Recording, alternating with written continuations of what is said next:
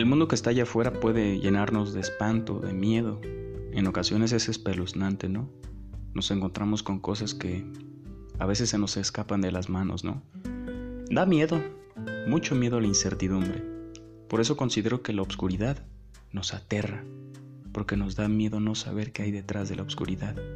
Ese telón oscuro, silencioso, ahí esperándote.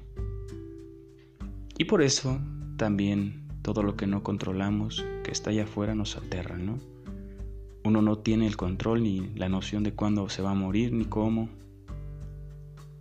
Solo nos queda disfrutar lo que se tiene en manos. ¿Y qué se tiene en manos? Una vida, un regalo. Sí, la vida es un regalo, aunque nos hayan hecho creer que somos obra de la casualidad, vivimos diciéndonos esa mentira todos los días, que somos polvo e intrascendentes. ¿Consideras que eso es cierto? A mí me parece que no, totalmente no, que somos el centro de algo enorme y bello y que es un regalo estar aquí. Fuimos seleccionados específicamente, todos y cada uno. Pero ¿qué pasa? Muchas veces hacemos este regalo un castigo nos atormentamos, llenamos esos vacíos con vicios, con personas. Qué bonito es sanar, ¿no? Qué bonito es llenar ese vacío gris y oscuro. Ese miedo y esa incertidumbre se llenan con Dios.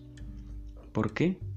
Porque hay un precepto sencillo y fundamental en la vida que es todo proviene del Creador. Bajo ese precepto, esa idea, todo lo que vaya a pasar el día de mañana ya está supervisado, está planeado para ti. ¿Y por qué te da miedo, no?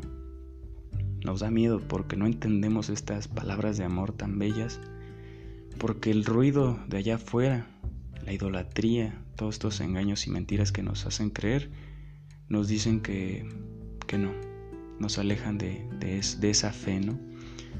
Pero es así, tan es así que no tengas miedo, hermanito, hermanita, no tengan miedo. ¿Por qué? Porque como alguien que te ama va a querer que te hagan daño, va a querer que caigas, que pierdas tu empleo. Si pasan cosas negativas es porque a lo mejor todo tiene un mensaje detrás, ¿sabes?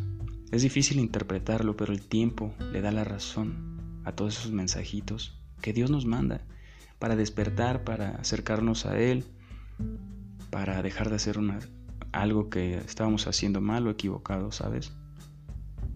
Espero que te haya gustado. Te mando un gran abrazo y te invito a suscribirte, a unirte y a seguirnos en redes sociales. Te mando un gran abrazo y espero que estés de lo mejor.